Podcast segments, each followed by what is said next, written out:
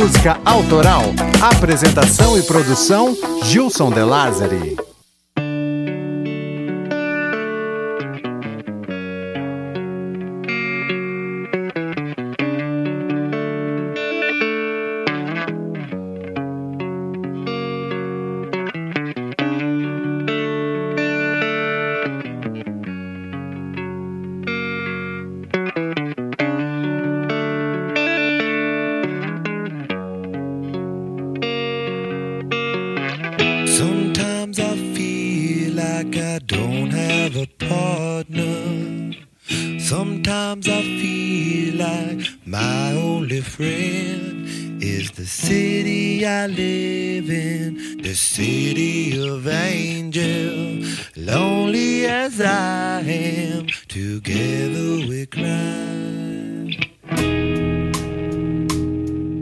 Provavelmente você conhece essa canção. Under the Bridge é um clássico do Red Hot Chili Peppers e foi lançada em 1992. Eu era um garoto cheio de sonhos, trabalhava como entregador e imaginava a possibilidade de ter uma banda de rock. Lembro como se fosse hoje, quando eu aprendi a dedilhar ela no violão. Não é nada fácil, tá? É uma música complicadinha de se tocar no violão. Por isso, foi uma sensação única. John Frusciante, né, amigos? Ele é o cara. I don't ever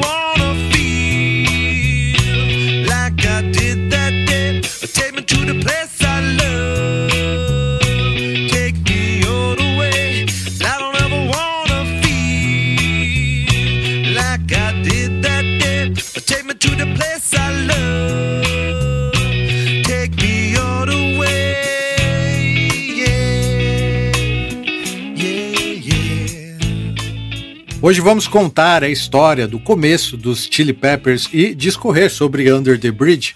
Se você gosta do clube e quer que a gente continue trazendo histórias das músicas aqui para a Podosfera, apoie essa missão. Você pode ser um sócio oficial, estrategista ou sócio diretor. Acesse clubedamusicaautoral.com.br barra assine e conheça as vantagens que você recebe em troca do seu apoio. Lembrando que agora temos também o Pix do clube, tá? Se você quiser, pode agora mesmo nos apoiar enquanto ouve esse episódio. Use o e-mail do clube como chave, que é o clube da música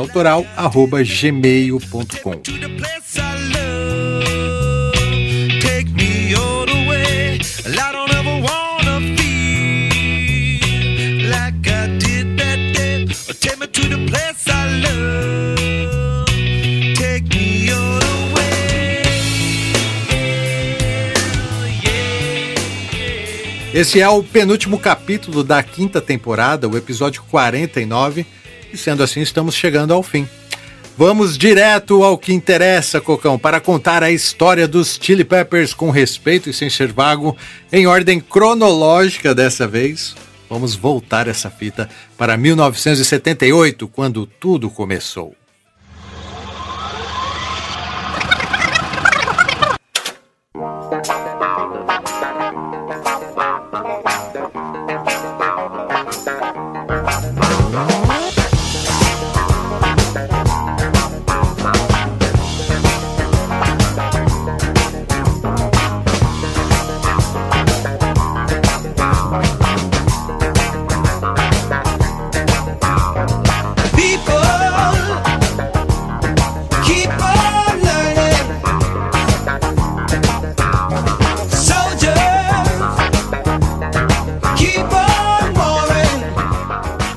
Em 1978, enquanto Steve Wonder pedia pessoas continuem aprendendo e soldados continuem lutando, nos intervalos entre as aulas da Fairfax High School em Hollywood, os amigos Flea, Hillel Slovak e Jack Irons bolavam planos.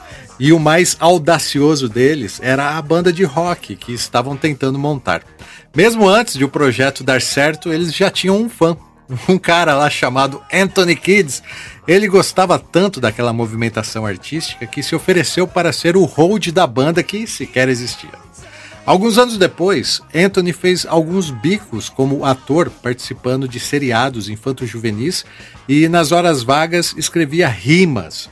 Ele aproveitou que em um dos shows improvisados da turma do colégio rolou uma jam session e entrou na roda. Enquanto a banda improvisava uma funk music distorcida, Kids mandou ver nas suas rimas. Era um poema chamado Out in LA.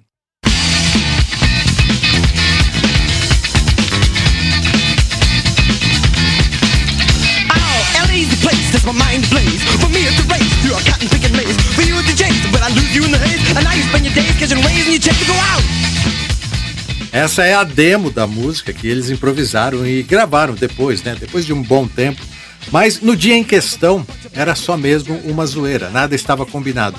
Mesmo assim, o desempenho daquela formação improvisada foi tão elogiado que rolou até um convite do dono do bar para que eles voltassem e tocassem novamente na semana seguinte. Segundo o Flea, é, eles já voltaram com mais três músicas escritas e daí por diante começou a ficar séria aquela brincadeira. E é aí também que começa a carreira musical de Anthony Kids. Ele nasceu em Grand Rapids, no Michigan, em 1 de novembro de 1962. Seu pai era chamado de Black Dammit e sua mãe se chamava Margaret Peg Noble e tinha ascendência indígena, né? O que explica um pouco o visual do Anthony Kids. O casal se divorciou em 1965, quando Anthony tinha apenas 3 anos. Ele viveu em Grand Rapids com a mãe até os 11 anos, quando resolve se mudar para Los Angeles a fim de viver com o pai, que era um cara assim que levava a sério o lema sexo, drogas e rock and roll.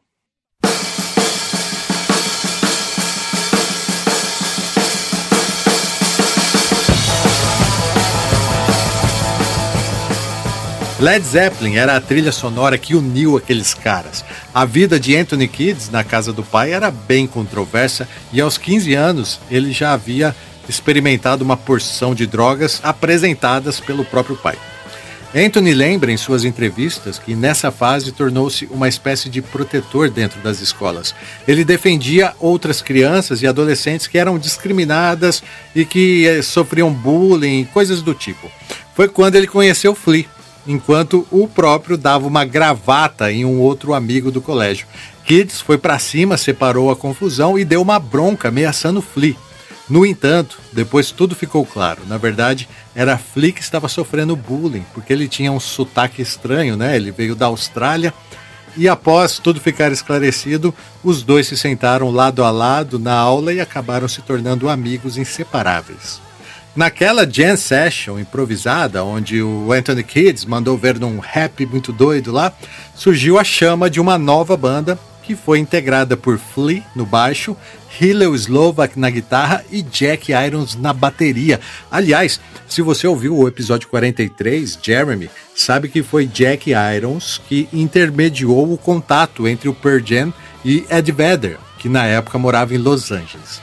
Pois bem, nessa época a banda não era nada sério, aliás, era só zoeira mesmo, né? E eles até a batizaram com o estranho nome de Tony Flow and the Miraculous Majestic Master of Mayhem, ou algo do tipo Antônio Fluxo e os milagrosos e majestosos mestres do caos, um nome bem ruim, né, para não falar uma bosta. Ainda bem que logo eles mudaram para The Red Hot Chili Peppers, um trocadilho com Red Hot Peppers, que era a banda de jazz preferida do Flea. Aliás, ele começou tocando trompete, tá bom? E só depois que se apaixonou pelo baixo elétrico.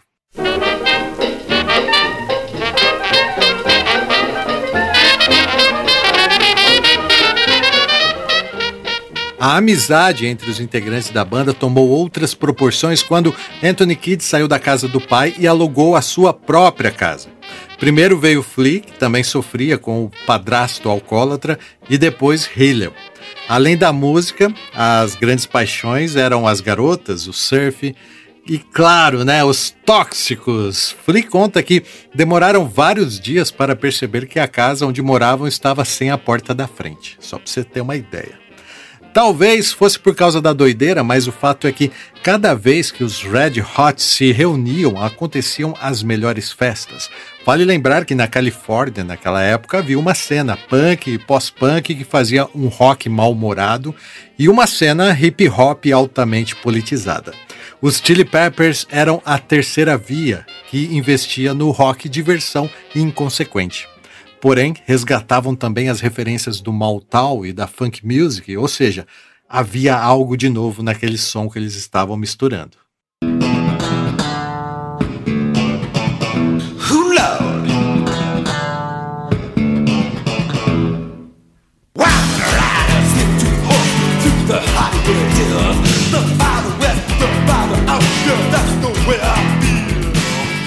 Com exceção de Anthony Kids, os demais integrantes também tinham outras bandas. E o Red Hot era aquele projeto casual, tá ligado? Que só se encontram quando tem algum show para fazer. Porém, a química entre eles estava ficando cada vez mais forte, principalmente entre Flea e Kids. Após uma das apresentações dos Chili Peppers fazer fila de um quarteirão, Flea resolveu sair dos outros grupos que ele participava para se dedicar apenas aos Chili Peppers. É a partir daí que as coisas começam a acontecer e eles se tornam atração disputada nos clubes de Los Angeles. O show dos Chili Peppers era energético ao cubo. Não dava para acreditar como eles tinham tanta energia no palco. Na verdade dá, né? Drogas, né, amigos? Eles adoravam usar uma droguinha lá para fazer um show e como eu sempre digo, nessa indústria da música não basta talento, é preciso sorte e estar no lugar certo na hora certa. Anthony Kids teve a brilhante ideia de, em um show, usar as meias Soxon Cox e eles aparecem para o bis pelados, usando apenas uma meia para esconder o pênis. Aquilo foi um escândalo total e, como todo bom escândalo, também divulgou a banda.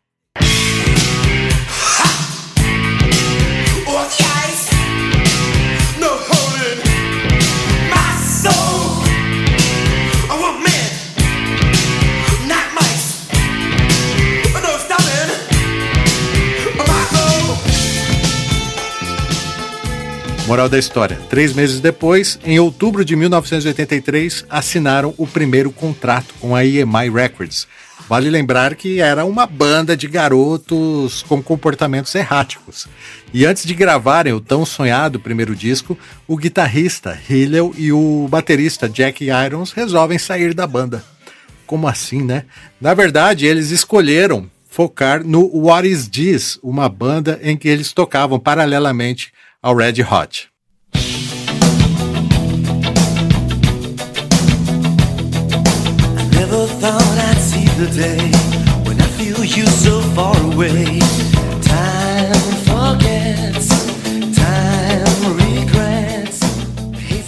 Esse era o som do Ares Dias, que, como sabemos, não vingou. Anthony e Flea ficaram arrasados com a escolha dos dois companheiros, principalmente porque foram obrigados a chamar outros músicos para gravar, músicos com quem eles não tinham afinidade. O guitarrista Jack Sherman e o baterista Cliff Martinez até que foram lá e fizeram um bom trabalho, né, para tentar contornar o problema dos integrantes. E a EMI, para ajudar, resolveu contratar o guitarrista do Gang of Four, o Andy Kill, para que ele produzisse o álbum de estreia dos Chili Peppers, mas não deu nada certo. Surgiram vários conflitos musicais entre eles. Andy não dava liberdade para a banda criar melodias próprias. Enfim, o primeiro álbum foi chamado de The Red Hot Chili Peppers e foi uma grande decepção para a banda. O disco saiu em agosto de 1984 e não teve uma boa recepção pela imprensa especializada.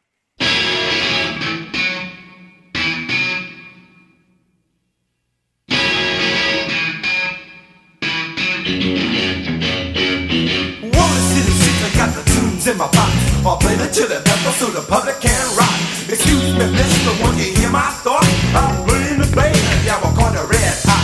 While I'm away, boy, I'm afraid not. I've got no time to think and talk, but it's baby rock out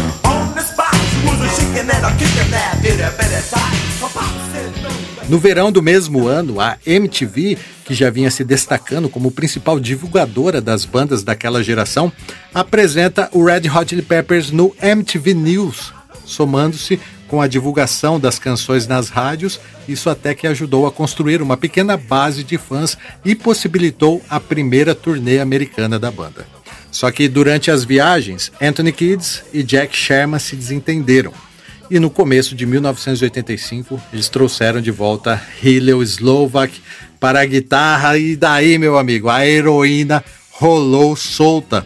Porque o Hillel era um cara muito doido, cara. Ele estava obcecado pela psicodelia de Jimi Hendrix e traz toda essa referência para a banda, tanto musical quanto tóxica.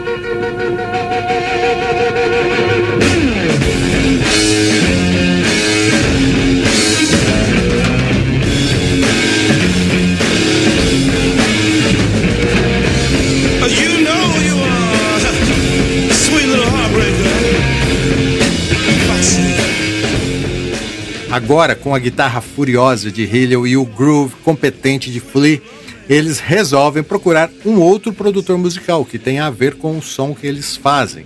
Então foram bater na porta de ninguém menos que George Clinton, pedindo que ele produzisse o novo álbum dos Chili Peppers. George Clinton é um famoso integrante do Parliament Funkadelic que desenvolveu um novo funk durante a década de 70, que era baseado em ficção científica, cultura psicodélica e humor. Ele tinha tudo a ver com o Red Hot e juntos gravaram Freak Styling, lançado em 1985.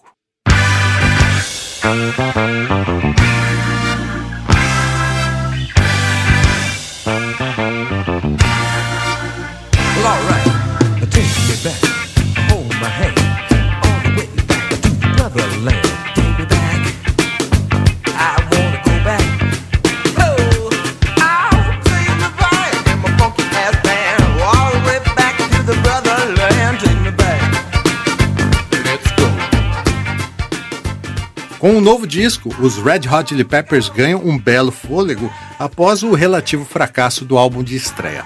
Logo no ano seguinte, 1986, pisam pela primeira vez nos palcos europeus, debutando em uma turnê internacional. Cliff Martinez resolve deixar a banda e aí volta Jack Irons. Essa era a formação clássica dos tempos de colégio. Em 1987, eles retornam ao estúdio com um novo produtor, dessa vez Michael Bayhorn, que os incentiva a expandirem ainda mais os seus horizontes musicais a fim de criar um trabalho mais diversificado. Assim nasce o terceiro álbum, lançado no mesmo ano, The Uplift Mofo Party Plan.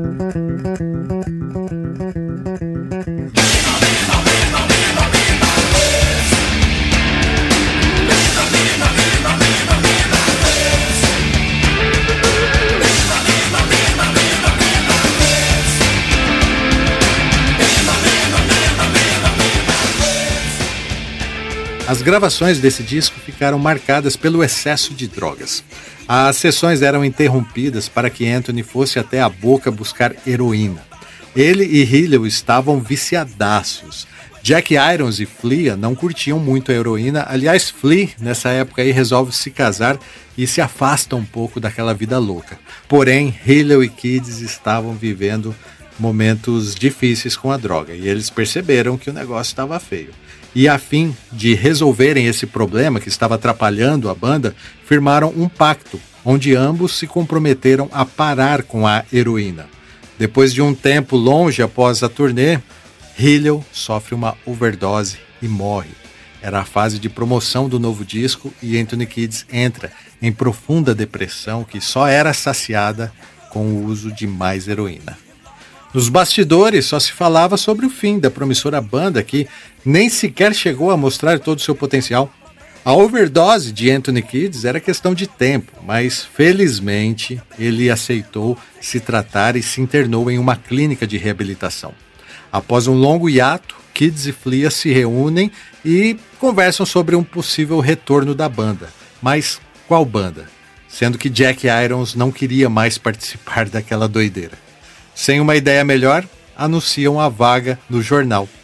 John Frusciante era um fã da banda, ele tinha apenas 18 anos, mas assume a guitarra porque também era um guitarrista genial. Chad Smith foi o trigésimo baterista a ser testado e os caras gostaram dele porque ele era bem doidão e gritava enquanto tocava, sabe como é que é? De volta ao estúdio, já com a nova formação, gravaram Mother's Milk, que foi lançado em 1989.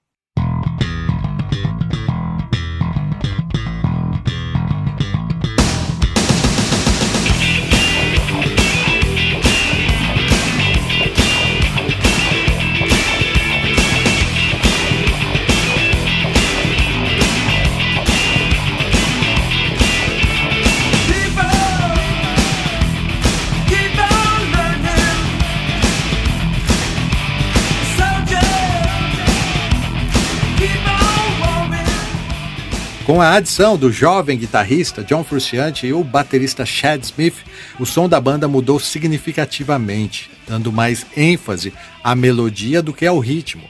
Durante as gravações, o produtor Michael Bay Horn e John Frusciante tiveram várias tretas. Eles discutiam o tempo todo devido ao desejo de Bay Horn de que o álbum tivesse riffs de heavy metal, assim como overdubs de guitarra, mas esse não era o estilo de Frusciante.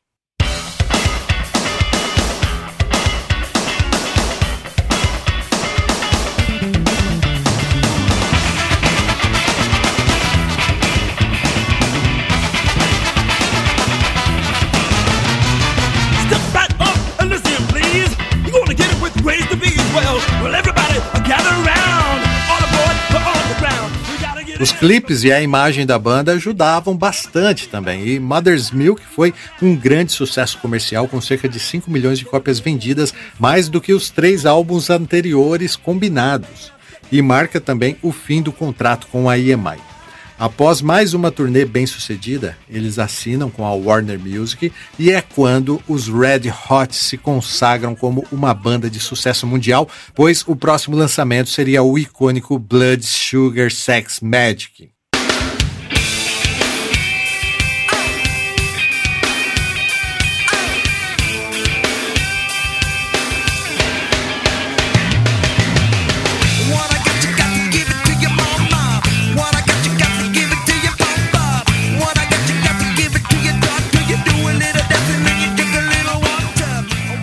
Flea, que é o responsável por Give It Away, é considerado um dos maiores baixistas da história da música.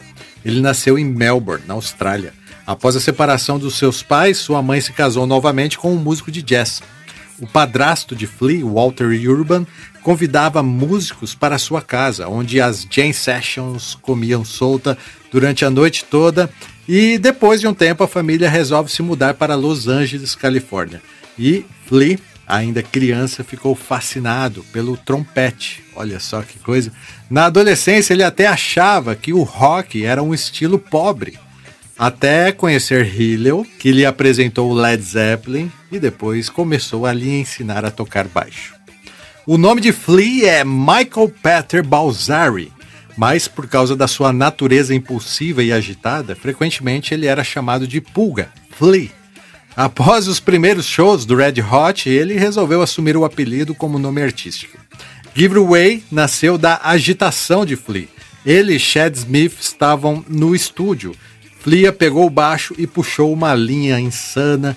E enlouquecido, Chad começou a tocar bateria. Anthony Kids lembra que sempre teve fragmentos de ideias de músicas em sua mente. Então ele pegou o microfone e cantou Give Away, Give Away, Give Away Now e assim nasceu um dos maiores sucessos da banda e hino de uma geração.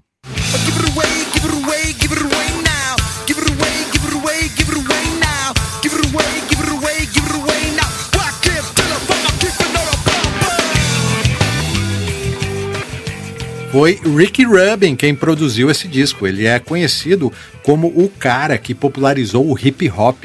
Entre os seus principais trabalhos como produtor estão os discos dos Beast Boys, Public Enemy e Run DMC. Em 2007, a MTV o chamou de o produtor mais importante dos últimos 20 anos. No mesmo ano, Rubin apareceu entre as 100 pessoas mais influentes do mundo, segundo a revista Time. O cara tem simplesmente nove Grammys. Enfim, Rick Rubin ajudou a definir o conceito musical dos Red Hot Chili Peppers.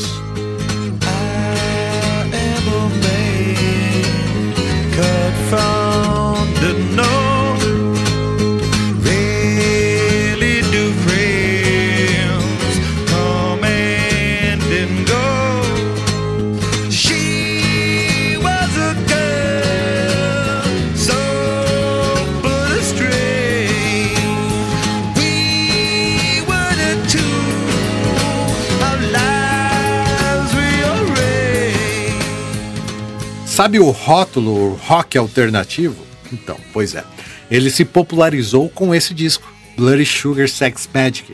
foi o primeiro álbum do estilo rock alternativo a atingir o topo das paradas e vendeu nada menos do que 19 milhões de cópias, mesmo com a grande concorrência da época. Como vocês lembram, era o auge das bandas grunge, Nirvana, Pearl Jam, Alice in Chains, né? E os Chili Peppers lá no meio, conquistando o seu espaço ao sol.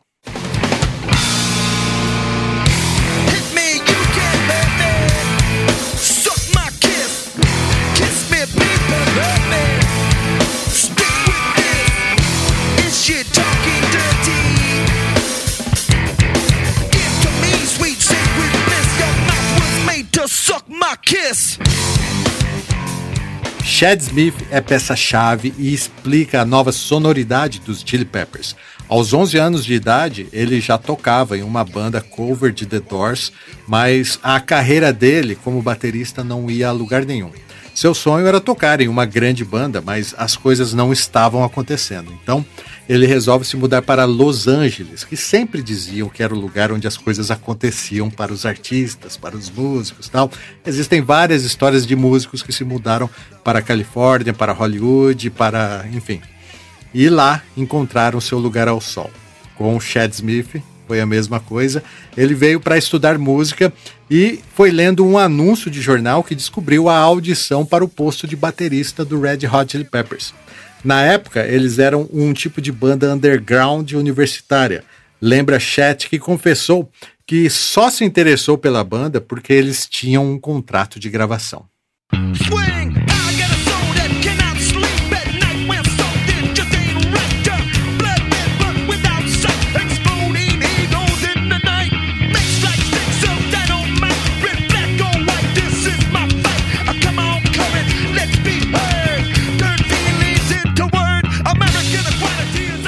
No mesmo dia em que o Nirvana lançou Nevermind, 24 de setembro de 1991, o Red Hot Chili Peppers lançou Bloody Sugar Sex Magic, que foi certificado como disco de ouro no dia 26 de novembro de 1991 e platina em 1 de abril de 1992.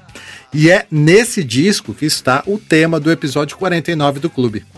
Cocão, por favor, rode a vinheta, porque a partir de agora com respeito e sem ser vago, vamos falar de Under the Bridge. Quem é? Clube da Música Autoral.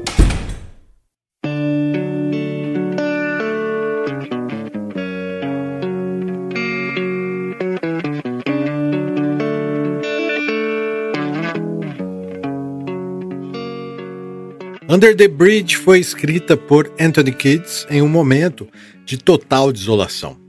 Após a overdose de Hillel, ele precisou tomar uma decisão difícil que basicamente se resumia em morrer de overdose como amigo ou viver sem esse recurso que fazia parte da personalidade da banda.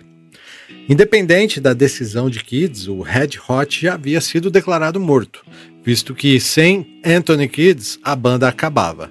E sem drogas, né, que era um combustível para eles, a banda também acabava. Foi difícil, mas Kids conseguiu dar a volta por cima e ficar limpo, mesmo com seus companheiros usando drogas. Ao lado de Flea, ele reformou os Chili Peppers e a banda renasceu. Aí que tá. Kids estava limpo, mas os outros integrantes não e isso o deixou deslocado da atmosfera musical da banda. No dia em que Anthony Kidd escreveu Under the Bridge, ele chegou para mais um ensaio e, quando entrou no estúdio, já foi ouvindo que Frusciante e Flea estavam tocando. Ao vê-los, logo entendeu que ambos estavam chapados, porque suas expressões entregavam isso. Frusciante olhava para o nada, como se Anthony Kidd nem sequer estivesse ali e Flea se contorcia enquanto dedilhava o baixo numa viagem muito louca. Kid sabia que para ele entrar naquela vibe, ele precisava da droga. Mas como estava limpo, sentiu que não fazia mais parte daquilo. E voltou para casa dirigindo seu carro muito pensativo e refletindo sobre a perda da amizade dos amigos de banda que, de certa forma, o estavam ignorando naquele dia foi quando surgiram as primeiras frases da música. Like I don't have a partner. Sometimes I feel like my only friend is the city I live in, the city of angel. Lonely as I am, together we cry. Anthony chamou aquele poema de Under the Bridge, que significa embaixo da ponte em inglês. A referência era o local onde ele ia buscar drogas no auge do vício, um lugar que ficava embaixo de uma ponte cuja localização real Kids nunca quis confirmar. Apenas disse ser no centro de Los Angeles, mas os fãs insistem que MacArthur Park é a localização da tal ponte citada na música. É possível perceber ao longo da letra o sentimento de tristeza quando Kids se percebe sozinho dirigindo pela cidade mas ele narra que a música foi inspirada na sensação de não ter um norte, de não ter para onde ir e não no desejo de se drogar. Ele diz, ele lembra que ele estava firme nessa época e não teve recaída não. Em entrevista para Rolling Stone em 1992, Anthony falou assim, aspas: quando cheguei em casa naquele dia, comecei a pensar sobre a minha vida e como era triste agora. Mas não importa o quão triste ou solitário eu ficasse, as coisas estavam um milhão por cento melhores do que dois anos antes, quando eu usava drogas o tempo todo. Não houve comparação. Eu estava me lembrando. Tudo bem, as coisas podem parecer complicadas agora, mas não quero me sentir como há dois anos atrás comecei escrevendo sobre a ponte e os fatos discorrem sob a ponte. Fecha aspas. Under the Bridge é o retrato de uma realidade sombria que ilustra não apenas a situação deplorável do vocalista por conta do vício, mas também a desarmonia que surgiu na banda naquele período. O último verso deixa ainda mais claro o que ocorria debaixo daquela ponte que acaba se tornando um símbolo negativo, uma parte da vida de Kids que ele provavelmente deseja esquecer. Under the Bridge Downtown, debaixo da ponte do centro da cidade. I gave my life away. Eu entreguei a minha vida.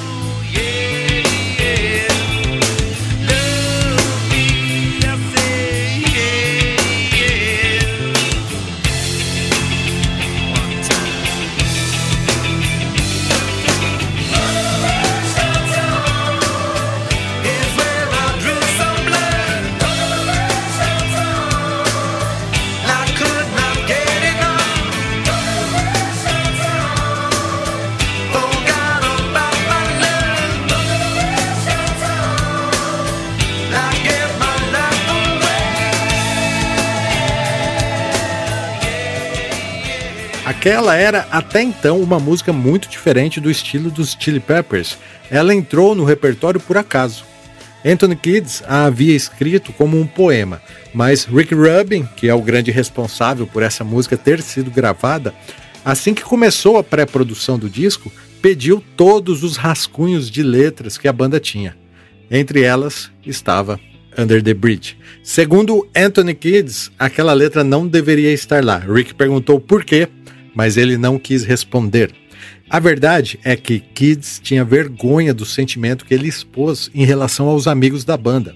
Isso aguçou em Rick Rubin a percepção de que daquele poema surgiria algo verdadeiro. E Anthony concordou em tentar. O que Fruciante fez com a sua guitarra Fender Dual Sonic de 1965 na introdução dessa canção simplesmente marcou uma geração. Fruciante se baseou fortemente na canção de David Bowie de 1971 chamada Andy Warhol. Se liga na semelhança.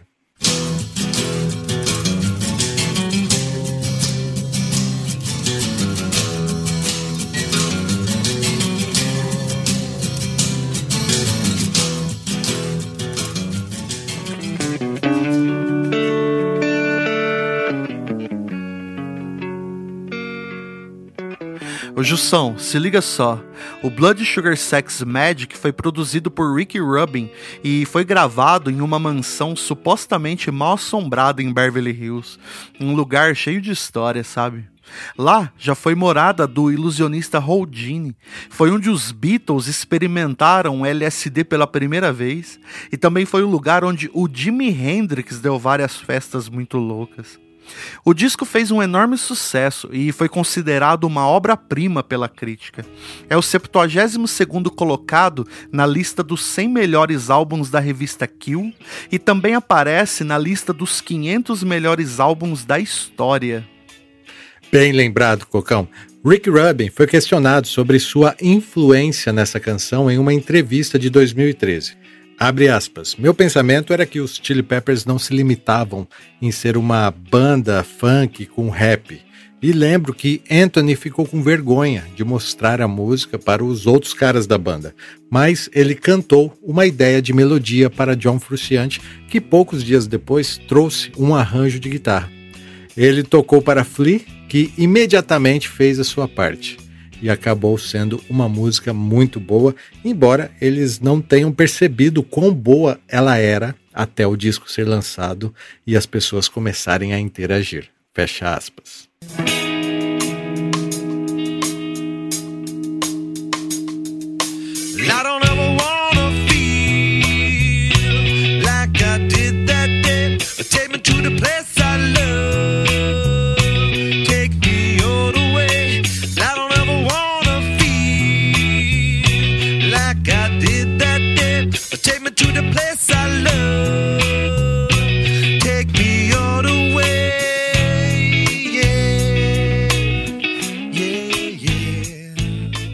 Um outro fato curioso é que Give It Away havia sido o primeiro single desse disco e também um sucesso de vendas. A Warner logo se mobilizou para lançar o segundo single e houve um impasse entre os executivos, produtores e também com a própria banda, que não sabia qual seria a segunda melhor música de trabalho. Então, juntaram todos os diretores e eles resolveram ir assistir um show do Red Hot para sentir qual música funcionaria melhor. Naquela noite, os Chili Peppers estavam afiados e, para impressionar, deram tudo em cima do palco. Existia uma grande expectativa sobre como a plateia iria reagir a Under the Bridge. Quando John Frusciante deu a deixa e Anthony Kids entrou para cantar, ele se perdeu na entrada. E vale lembrar que Kids, nessa época, se considerava um cantor de rap. Cantar uma música melódica era muito estranho e desafiador para ele. Ele lembra que quando perdeu a deixa para entrar cantando, já pensou na hora, estraguei tudo. Porém, o público cantou a música em coro e ele entrou depois. Sometimes I feel like I don't have a partner. Sometimes I feel like my only friend is the city I live in. The city of angels. Lonely as I am, together we cry.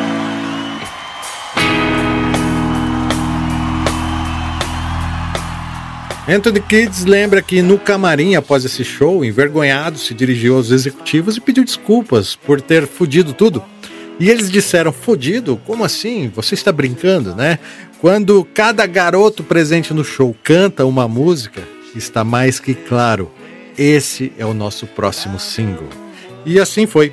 Under the Bridge foi lançada como single e logo depois um vídeo produzido por Gus Van Sant e ovacionado na MTV fez a música estourar de uma forma assim espetacular, grandiosa, enorme, mundial. O clipe ganhou dois prêmios no MTV Music Awards de 1992 como escolha da audiência e vídeo revelação. Com toda essa exposição, os Red Hot Chili Peppers conseguiram se destacar entre aquele turbilhão de bandas grunge, era 1992. E é assim que vamos chegando ao fim de mais um episódio do clube. Se te der saudades de ouvir essas músicas, lembro que tem uma playlist desse episódio que você pode ouvir no Deezer, Spotify e YouTube. Para enriquecer a nossa playlist e encerrar com chave de ouro, separei aqui uma versão de Under the Bridge interpretada lindamente pela cantora britânica Nat Bong.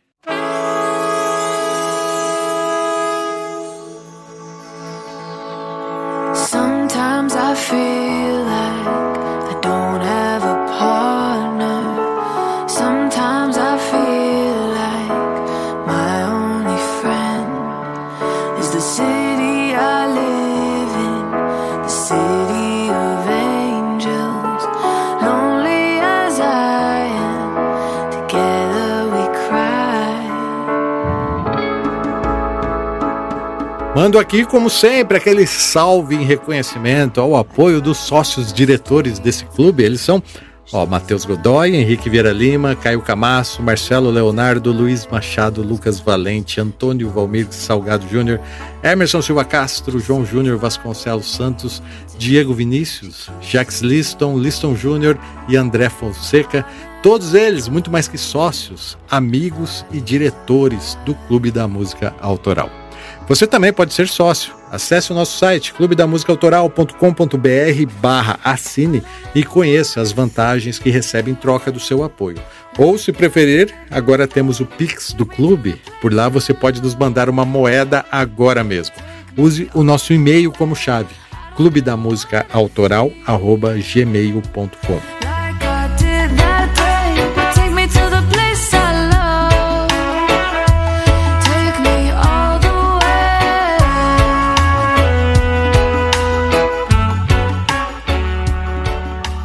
A história dos Chili Peppers ainda tem muitos, muitos altos e baixos. Como é sabido, né, a droga foi a grande responsável pela quase morte de John Frusciante, que, após a overdose de Hillel, teve sua própria experiência com o vício durante a década de 1990. Ele saiu do Red Hot e passou a viver recluso, muitas vezes na miséria completa. Seus royalties dessa época e principalmente os lucros do seu segundo disco solo foram para financiar o seu grande consumo de heroína e cocaína. O vício de Fruciante foi tão pesado que, quando ele finalmente decidiu se tratar, tinha perdido a maioria dos dentes que haviam apodrecido e precisaram ser substituídos. Olha o nível que o cara chegou. Ele também precisou fazer plásticas para remover as cicatrizes de seu braço, resultado de anos e anos injetando cocaína e heroína. Mas fiquem tranquilos que a história tem final feliz, porém é um conteúdo para um outro episódio. Se você quiser se aprofundar no assunto música e drogas, lembro que no episódio extra 13 do clube falamos sobre essa prazerosa e mortal mistura. Hoje estamos indo nessa. Esse podcast é um oferecimento dos sócios do Clube da Música Autoral. A revisão do roteiro é da Camila Espínola e do Gus Ferroni. A arte de vitrine é do Patrick Lima. A edição é dele, Rogério Cocão Silva e a produção é minha, Gilson De Lázari. Foi um prazer falar de música com vocês e até a próxima!